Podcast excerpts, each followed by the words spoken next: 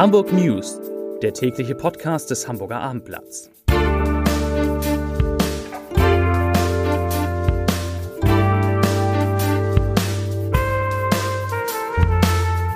Herzlich willkommen an diesem, was haben wir, Dienstag. Mein Name ist Lars Heider und heute müssen wir über den bemerkenswerten, weil ruhigen Auftritt von Hamburgs Gesundheitssenatorin Prüfer Storks zum Thema Corona sprechen. Mein lieber Kollege Christoph Heinemann war live dabei, hat auch viele kluge Fragen gestellt, soweit ich das gehört habe. Grundtenor der Gesundheitssenatorin, Leute, keine Panik, bleibt besonnen. Außerdem geht es um die Vergabe der Michelin-Sterne. Ich hoffe, ich habe es richtig ausgesprochen, an viele Hamburger Restaurants. Darunter auch eines, das ganz neu zwei Sterne hat. Es geht um die Verschiebung der Internorga. Okay, da geht es auch wieder um Corona und um die Vergabe der internationalen Automobilausstellung. Da spekulieren wir mal ein bisschen. Und ganz am Ende gibt es noch einen schönen Hinweis auf einen neuen Podcast mit dem sehr jungen CDU-Hoffnungsträger Philipp Amthor. Zunächst aber wie immer drei Nachrichten in aller Kürze. Nachricht Nummer eins, jetzt auch genau aufgepasst. In Hamburger Rewe-Geschäften sind die Nudelregale teilweise leer. Und Achtung, das hat nun gar nichts mit Corona zu tun. Der Hintergrund, die Supermarktkette lässt bewusst einen Teil ihrer Regale frei, nämlich dem, in dem sonst Produkte des Pastaherstellers Barilla stehen. Denn mit Barilla ist sich Rewe trotz langer Verhandlungen nicht über einen angemessenen Einkaufspreis einig geworden. Äh, in, auf Zetteln an den Regalen steht deshalb, Zitat, daher verzichten wir auch in Ihrem Interesse, also in unserem als Kunden, an stabilen Preisen vorübergehend auf eine Belieferung mit dem Artikel. Nachricht Nummer zwei, eine gute, wenn man Finanzsenator in Hamburg ist. Die Stadt Hamburg hat das Haushaltsjahr 2019 mit einem Überschuss von 444 Millionen Euro abgeschlossen. Das ist insbesondere erstaunlich, weil eigentlich ein Minus von 288 Millionen Euro erwartet worden war. Hamburg liegt also 732 Millionen Euro besser als im ursprünglichen Plan. Ja, das würde ich auch gerne mal über mein Konto sagen. Und Nachricht Nummer drei. Die Mitarbeiter von Hamburger Behörden, Ämtern und Landesbetrieben sind immer häufiger bzw. immer länger krank. Die Zahl der Krankheitstage nahm im vergangenen Jahr in Behörden und Ämtern von rund 953.000 auf 988.000 zu. Jeder Mitarbeiter war im Durchschnitt 24,7 Tage im Jahr krank. So, das ist auch schon eine gute Überleitung. Ich fange schnell an mit Martin Kopp aus unserer Wirtschaftsredaktion.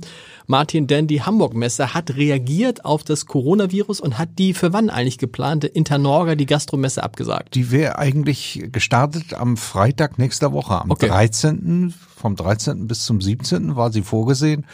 Und ähm, ich nehme mal an, es blieb ihnen auch nichts anderes übrig. Weil das ist eine große Messe, wie viele Leute kommen da normalerweise hin? Das ist eine Riesenmesse, da kommen weit mehr als 90.000. Das ist international, 1300 Aussteller und es ist auch wirtschaftlich der riesige Messe für die Hamburg-Messe, weil es ist äh, die zweitgrößte und zweitwichtigste, also, also wirklich nach der nach der SMM, nach der nach der Schiffbaumesse SMM. Genau. Also das ist äh, schon ein Schlag ins Kontor. Und ich habe jetzt ja falsch gesagt, Sie haben es nicht abgesagt, Sie haben haben es verschoben. Nee, sie haben sie verschoben.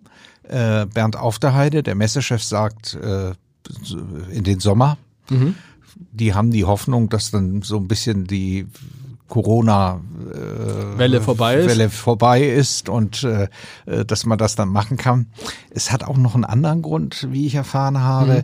Ähm, einfach absagen, da fürchtet man dann auch Regressansprüche dann von okay. Ausstellern und äh, da, damit man da rechtlich auf der sicheren Seite ist, dann sagt man, wir verschieben. Und das sind ja nicht die einzigen, auch die Leipziger Buchmesse ist abgesagt worden. Die Leipziger worden, ne? Buchmesse ist äh, abgesagt worden. Wir wissen ja schon die ITB vor einigen Tagen genau. und in F, äh, Hannover hat jetzt äh, äh, auch heute bekannt gegeben, eine Halal-Messe äh, abzusagen okay.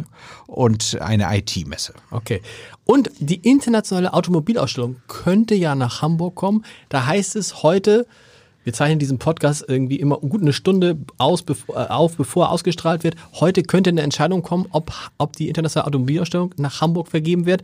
Weißt du da schon was? Es gibt Sonne und Sonne Berichte. Nee, ja genau, das genau, das ist es es, es gab heute morgen äh, Gerüchte, dass das wohl nach München geht. Äh, es waren ja drei zum Schluss äh, Städte, große Städte noch mhm. im Spiel, nämlich Hamburg, Berlin und München. Ähm, andere Zeitungen spekulieren, dass möglicherweise Hamburg im Rennen ist, wo sie sich aber relativ einig sind, ist, dass Berlin raus sein soll. Hamburg gegen München und da Hamburg äh, ja irgendwie, äh, da München einfach schon einen guten Fußball hat, kriegen wir die IAA. Martin, vielen Dank. Christoph Heinemann, eben noch im Rathaus, da gab es, wie ich fand, ich habe mir das alles angeguckt in unserem Livestream, eine bemerkenswert ruhige Pressekonferenz der Gesundheitssenatorin und ihrer Stäbe zum Thema Corona. War das auch dein Eindruck? Ja. ja. absolut. Man kann ja auch sagen, dass es ihre Kernkompetenz ist seit Jahren. Also sie tritt ja immer sehr besonnen und sehr ruhig auf. Ich glaube, dass es auch ganz passend ist im Moment in der Situation, die wir haben. Genau. Also es gibt einen, das ist ganz interessant, es gibt theoretisch einen vierten Fall. Nicht nur theoretisch. Nicht nur theoretisch. Auch, nee, pass auf, theoretisch erkläre ich gleich warum. Es gibt einen, einen vierten Fall. Aber wenn man ehrlich ist, wenn man guckt, wie viele Menschen von diesen vier Fällen in Hamburg leben, haben wir eigentlich nur zwei, weil die anderen beiden kommen aus Schleswig-Holstein. Mhm. Die werden in allen Statistiken doppelt gezählt. Das stimmt wohl. Also, es gibt einen, ja. einen Arzt im UKE aus dem erweiterten Umfeld des Arztes, der der erste Fall war in Hamburg, der sich auch angesteckt hat. Genau, das ist jetzt eben das Interessante. Also wir haben jetzt vier Fälle, zwei davon äh, sind Iran-Reisende gewesen genau. und die anderen beiden sind bei dem UKE. Ähm, der Mitarbeiter, der jetzt infiziert wurde, ein Labormitarbeiter, hat gesagt, er hatte keinen engen Kontakt zu dem Arzt, der vorher schon diagnostiziert wurde. Deswegen ist noch nicht so ganz klar, wie er sich da angesteckt hat. Es kann nicht aus der Labortätigkeit entstanden sein, weil er nicht mit dem Coronavirus da zu tun hatte. Okay. Ähm, das versuchen sie jetzt eben zu klären. Aber er ist auch in häuslicher Isolation und ihm geht es auch soweit gut. Also es ist keine, keine Lebensgefahr bei einem der Patienten. Äh, und ähm, es ist auch so, dass das UKE den auch schon in, mit getestet hat. Das haben die nur nicht erzählt. Die haben ja immer so bisher erzählt, sie hätten den das direkte Umfeld des Arztes, des ersten Arztes getestet. Aber tatsächlich wurde auch in der zweiten Linie getestet im UKE. Genau, und das, da wurde er auch negativ getestet. Das okay. ist das Interessante. Also wurde er als negativ getestet, jetzt positiv. Das versucht man jetzt eben nachzuvollziehen, aber sicher ist auch, man hat noch keine anderen Folgeerkrankungen. Alle anderen Kontaktpersonen, auch von dem UKE-Arzt, sind auch nicht betroffen bislang. Also da scheint es soweit noch zurückverfolgbar zu sein. Das ist ja sozusagen das Wichtigste, dass man immer sagen kann, wo kam es genau her, dass man genau. keine Infektionsketten irgendwo in der Bevölkerung hat, wo man dann davor steht und nicht mehr weiß, wo es herkam. So wie es ehrlich gesagt in Nordrhein-Westfalen gerade ist, ne? Genau, da ist es auf dem Weg dahin. Da ist es auf dem Weg dahin. Ähm, in, für Hamburg, was kann man für Hamburg noch sagen? Also vier Fälle. Die Senatorin sagt dann immer, es hat sich unser Grundbetrachtung nichts geändert. Es, es geht halt immer noch um Einzelfälle, ja. weil es diese Ketten nicht gibt. Was ändert sich noch? Ja, ganz interessant ist auf jeden Fall die, die Diskussion, die so hinter den Kulissen passiert. Mhm. Also wir haben ja auch heute berichtet, dass äh, viele Hausärzte sich alleine gelassen fühlen. Ähm, Prüfer Storks wiederum sagte heute, dass die Bundesregierung noch mehr tun könnte. Also sie sprach ausdrücklich an die Flüge in Risikogebiete oder aus Risikogebieten. Mhm. Ähm, da will sie was tun. Da wird jetzt auf Bundesebene wiederum eine europäische Lösung angestrebt. Aber da sagte sie für, für mein Dafürhalten sehr deutlich, dass sie sich da eigentlich mehr wünscht. Mhm. Und äh, das andere, was jetzt noch unternommen wird, ist eben diese Ausstattung zu liefern, weil es, es braucht eben Atemschutzmasken, es braucht Desinfektionsmittel und äh, da hat die Stadt jetzt nochmal einen großen Schwung angeschafft, damit eben auch die Feuerwehr und die Hausärzte da ausgestattet sind. Prüfer Storks hat auch wieder diesen Vergleich mit der Influenza, mit der Grippe, mit der echten Grippe bemüht. Ich kriege nicht mehr zusammen. Was hat sie genau gesagt? Sie hat gesagt 2500 Grippefälle in Hamburg aktuell, also das ist eine ganz andere Dimension. Ja. Hat sie auch völlig recht. Und ähnlich und ähnlich schwierig. Gut, also was gibt's noch? Es gibt ein Schiff, äh, die AIDA Aura. Aura die aus Hamburg losgefahren ist und da gibt es im Moment noch Verdachtsfall. Also ist ja schon, ist schon Verdachtsfall. Genau, ja. Aber die sind tatsächlich auch immer jetzt äh, in, äh, erstmal in Haltestelle, Halte, Wartestellung. Die sind in Norwegen, sind die, liegt das Schiff jetzt in Quarantäne. In Haugesund heißt die Stadt, okay. passenderweise. Und da liegen sie jetzt im Hafen und ähm, es soll wohl zwei Deutsche an Bord geben, bei denen Verdacht besteht. Das sind wohl keine Hamburger. Aber äh, das Schiff ist eben am Sonnabend in Hamburg, Hamburg abgelegt. Deswegen geht man davon aus, dass viele Hamburger und eben auch viele andere Deutsche an Bord sind. Gut, oh, das ist natürlich der Horror, wenn du da sitzt und bist dann im Zweifel in Quarantäne. Hat eigentlich mal irgendjemand gesagt, wie sinnvoll das ist, diese Leute alle dann auf einem engen, also rein gefühlsmäßig würde man sagen, wenn du die auf einem engen Raum zusammenfähigst und da sind, haben welche diesen Virus, dann stecken die sich ja viel schneller ein, als wenn die, gut, auf dem Schiff geht es nicht, als wenn man die dann einfach wieder in ihre Häuser schickt. Das ist ja alternativlos, ne? Was soll man Auf machen? Schiff ist also, alternativlos, genau. Man kann sie nicht so schnell testen, dass man sie alle nach Hause schicken könnte oder sagt, fahrt mal schön weiter. Das wäre, glaube ich, zu gefährlich. Ich vermute mal oder hoffe zumindest, dass sie die auf dem Schiff dann nochmal abtrennen. Also die, wo sie wirklich Symptome feststellen und die, denen es eigentlich perfekt gut geht. Interessant ist, auch das hast du vielleicht verfolgt, äh, interessant ist, ähm, dass die Zahl der Infizierten in China, also da, wo es alles losging, tatsächlich deutlich nach unten geht. Hast du nicht verfolgt? Nee, hab ich, hab verfolgt. Hab ich verfolgt, der höchste. Und, und zwar interessanterweise geht die Zahl der Infizierten weltweit, wenn man also rechnet aus die, die, das Saldo aus Infizierten und Geheilten, ja, geht's schon seit Mitte Februar zurück. Das ist hm. eine interessante, aber natürlich vor allem, weil die Zahlen in China so stark zurückgehen. Das heißt, außerhalb der, wie heißt die, Provinz Hubei, Hubei, hat sich quasi keinem angesteckt in den letzten zwei, drei Tagen. Ja, das ist ja ganz China. Das ich habe gestern, gestern ja auch noch mit einer Expertin geredet aus medizinischer Ja. Sicht. Und interessant ist ja, dass man ja die Gesamtzahl der Fälle gar nicht erfassen kann. Sie sagte aus mehreren Gründen. Einmal, weil sich viele Leute eben gar nicht melden. Dann, weil die Diagnostik in vielen Ländern nicht ausgeprägt ist. Also wenn jetzt die Fallzahl schon zurückgehen sollte und Ja. gleichzeitig ist die Sterblichkeitsrate geringer, dann kommt das wiederum hin, dass die Grippe wahrscheinlich wesentlich gefährlicher ist Genau. in der Realität. Und natürlich hat, sie, hat dann der Experte auch zu dir gesagt, dass viele Menschen es gar nicht merken, dass sie es haben, weil sie gar keine Symptome haben?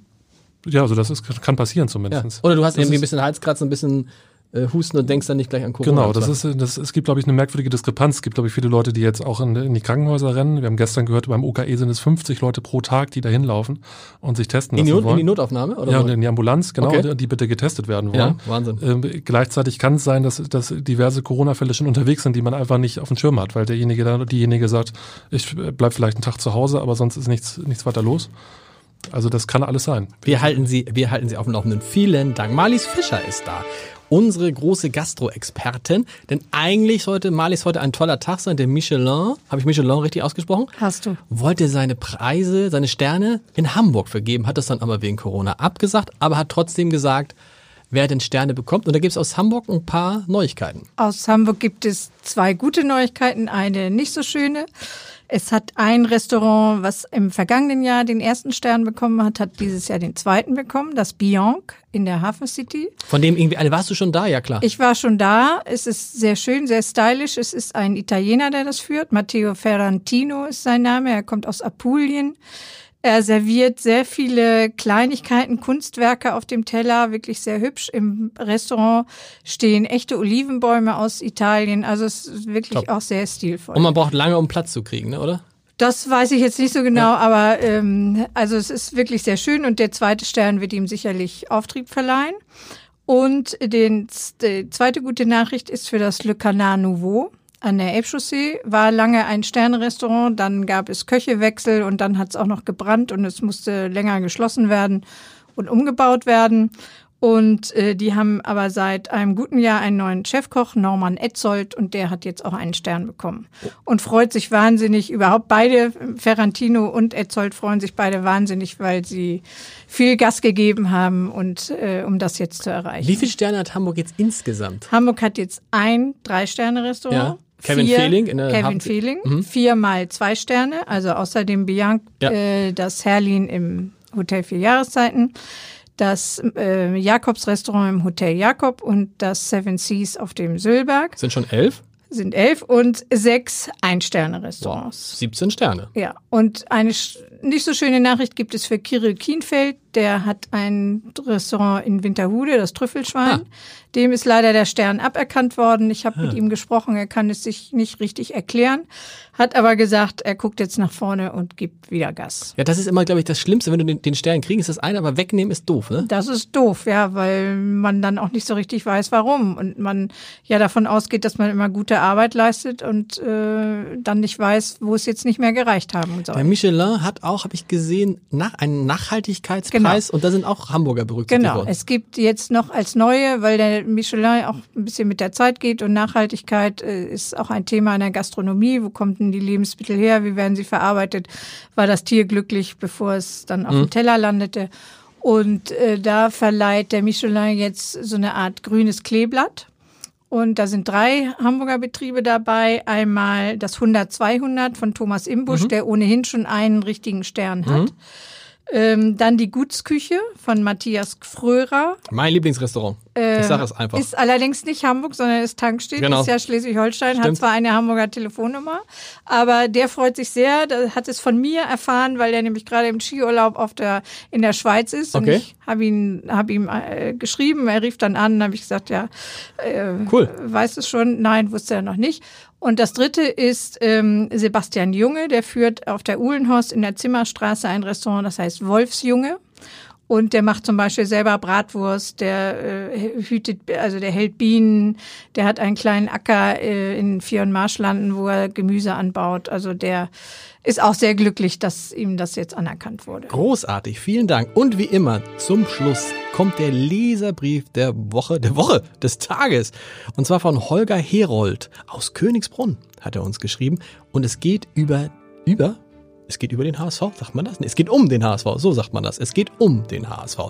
Herr Herold aus Königsbrunn schreibt, obwohl mit Dieter Hecking der erfahrenste Trainer seit Ernst Happel geholt wurde, verläuft die Saison noch schlechter als die letzte. Die Konsequenz ist schon heute absehbar, wieder kein Aufstieg, deutliche Reduzierung der Einnahmen, weitere Schwächung der Mannschaft durch notwendige Verkäufe von Spielern und damit immer weiterer Abstieg ins Mittelfeld der zweiten Liga oder gar noch weiter. Uiuiui. Es ist zum Verzweifeln, das stimmt. Von außen betrachtet sieht es so aus, als hätten die Herren Millionäre leider keine Lust auf ihren Beruf. Warum auch? Dann zieht man eben zum nächsten Club, bei dem sich auch das Konto füllen lässt. Hoffen wir, dass es doch noch irgendwie gut wird mit dem HSV und auch sonst. Bis morgen. Tschüss.